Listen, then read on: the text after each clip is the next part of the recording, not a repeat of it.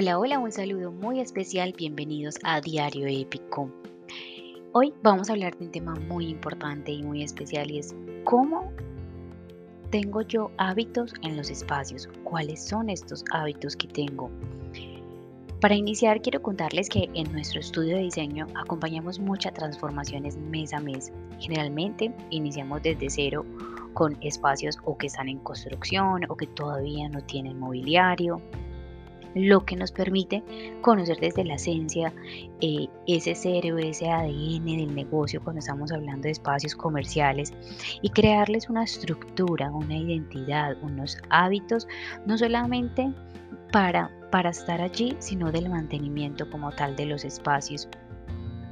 Y esto nos permite realmente empezar a generar esas rutinas que, se, que hay en los espacios referente al cómo nos comportamos, eh, al cómo usamos los elementos, del mobiliario que hay allí y eso digamos que lo asemejo mucho a cuando nosotros nacemos y estamos empezando a acostumbrarnos a este mundo, a nuestra mamá, a nuestro papá, al lugar que escogimos para nacer.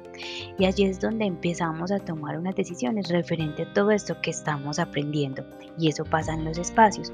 En los espacios aprendemos día a día de ellos mismos y nos vamos acostumbrando, nos vamos acostumbrando y muchas veces las decisiones que tomamos pues va así precisamente por esta rutina y por estas costumbres que tenemos en ellos.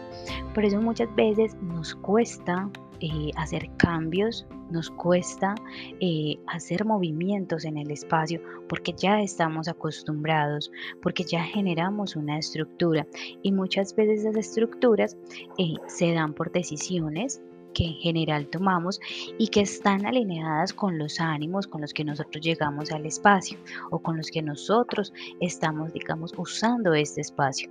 Por ello, lo que yo busco hoy en este podcast es que nos unamos a aquellos hábitos, los identifiquemos y, evaluemos cómo están, de dónde están naciendo, cuáles esos sentimientos que tenemos, cuáles fueron las decisiones que hay allí. Porque si queremos hacer un cambio, si queremos hacer una transformación, pues debemos empezar a hacerla precisamente dándonos cuenta de qué es lo que sentimos.